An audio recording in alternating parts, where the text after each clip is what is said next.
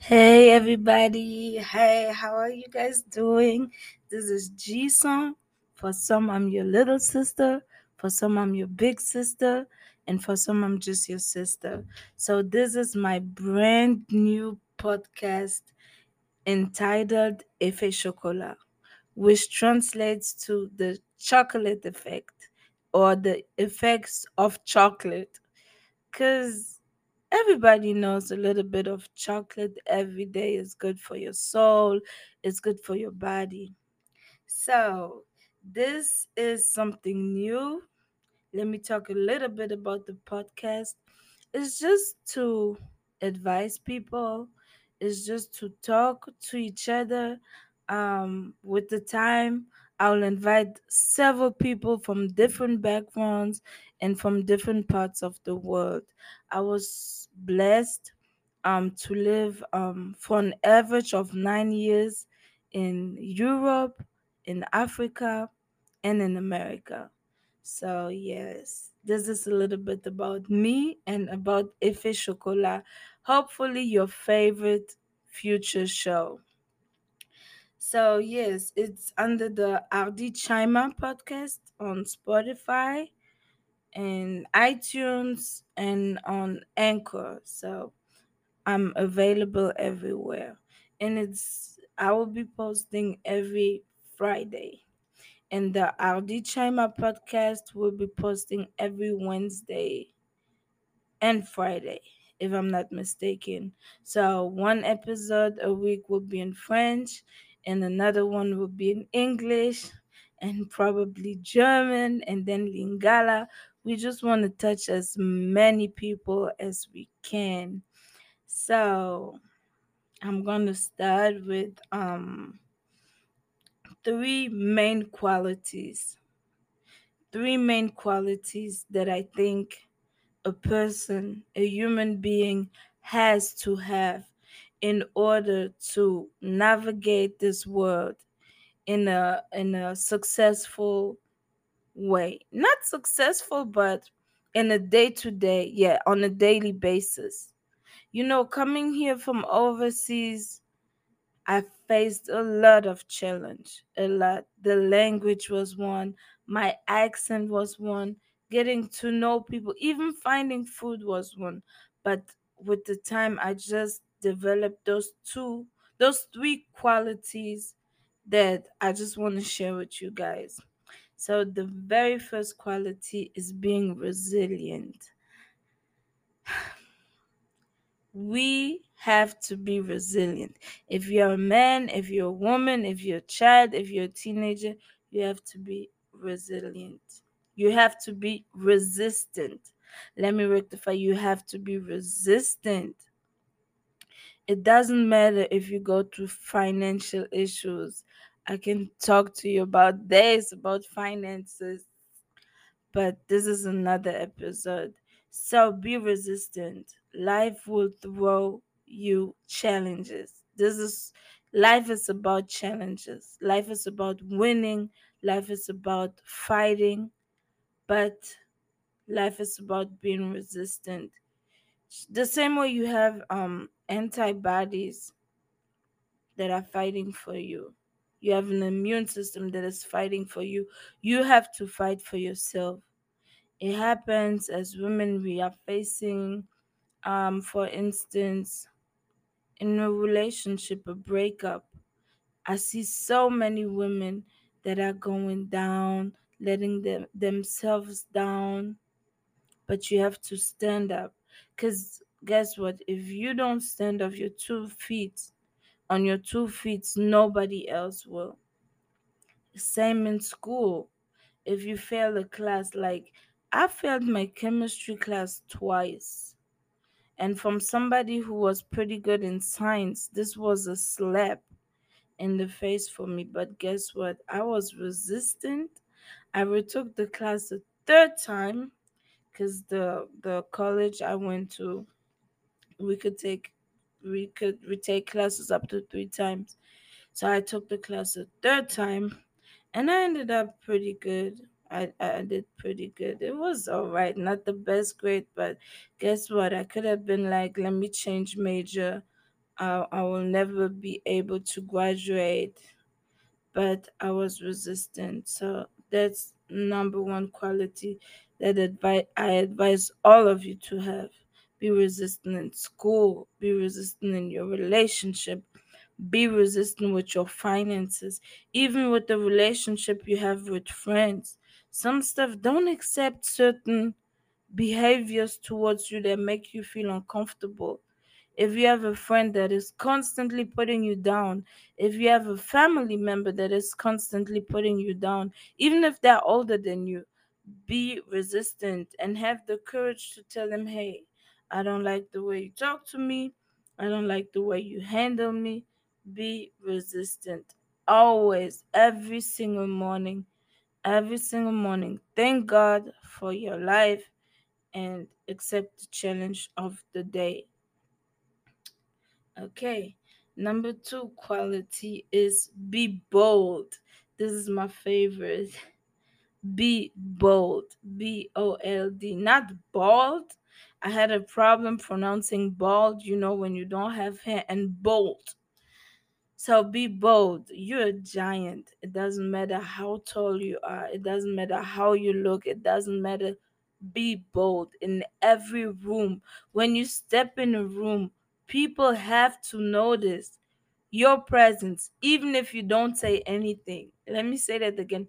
People have to notice your presence, even if you don't say anything. You have to be bold. Your demeanor has to be bold. Your face has to be bold. The way you speak has to be bold. Speak up. As I said before, even if you have an accent, we live in America.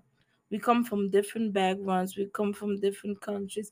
People will make fun of you, people will ask you to repeat words and phrases. But guess what? Say it with boldness. Pronounce your words with boldness. Walk with boldness. And never forget you don't have a spirit of fear. You don't have a spirit of timidity. You know, even if um let's say you have to do a public speak to speak in front of a public i know it's scary i know sometimes we get we we get scared. Sometimes i had to speak up in front of church and i'm just like what happened if people don't understand me? Or what happened if people don't understand what i'm saying? But guess what? So what? So what? I'm i'm i'm bold you know? And even for teenage girls especially for teenagers boys and girls who are going through this transition with their body and with their hormones and stuff like this they tend to be really um really down or they tend to have self-esteem issues. I was talking to young people at my church and we were just going through you know what are your insecurities? What what is something you don't really like about you about your body and it was stuff like oh i'm too tall or oh i'm too uh, one said i have long legs and one girl said i'm skinny another boy said he had gray hair growing and he was really young maybe 13 or 14 but guess what? This is what makes you this is what this is what makes you beautiful. This is what makes you there's a and I, I was it's not even young people. At my job there's a lady she has white spots on her face. Um she had a treatment and she's just started having this deep pigmentation.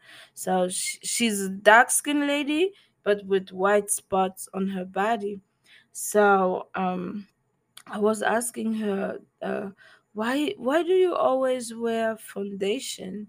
And she was saying that she looks horrible, and she's maybe in her sixties, sixties, age seventies. And I said, you know what? You are beautiful, okay? You are beautiful. The way your skin, your two skin tones are just are just matching and the way you just look, you look beautiful. And she said, No, I don't like it. It looks horrible. I said, You you know you need to accept accept accept it first. Like accept the way you look. And you really think somebody can say anything to you if you accept the way you look? No. If you accept the way you look, if you accept even disabilities, my best friend, one of my best best friends back home, he was born um missing his right hand and he has a deformity on his left leg. But guess what? This is my best friend. He walks, he plays soccer, he plays the piano, he he preaches, he is married, he has a beautiful daughter. You cannot tell him anything. And he had to learn it with time. He had to learn it. In high school, I used to be so mad at people looking at him, but his boldness would just be like, just let them look at me. They're admiring me. They're they're looking at me. They're just seeing how beautiful I am, how handsome I am. And he would say it with such a boldness, with such not ego, but it was just it was just it was just magical the way he would talk. And I was like, Yes, you are handsome. And nobody can tell you nothing. So yeah, that's just uh the second quality I would like us to embrace in our journey called life. And the third quality that I really love is never accept no for an answer. I cannot stress on this.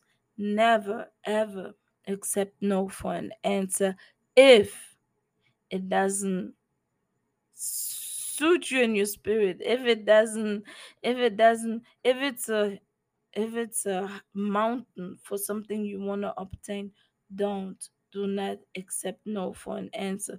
People are so fast. People tend to just to be negative. People around us tend to be just discouraging us. If you if you don't like what your insurance company is telling you change it. If you don't like something one of your advisors telling you at school, switch him out. If you don't like something your doctor said, you know, about your health, for instance, I don't know, I don't know, your blood pressure will never be down or your sugar level is too high. If you don't like it, when I say no, it's not just no, you cannot do this or no, you cannot have the loan, but I'm also talking about negativity. So let me rephrase never accept a negative comment over your life. You know, you're going to the doctors and eh, he's like, well, let's let, let's give an example about blood pressure. Your blood pressure is too high and it will be so you will live with it the rest of your life. Mm-mm. No, no, don't accept it. Don't even let your spirit marinate on it.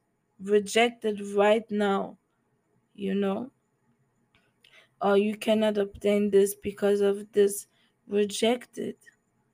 Because don't forget, you have the ability.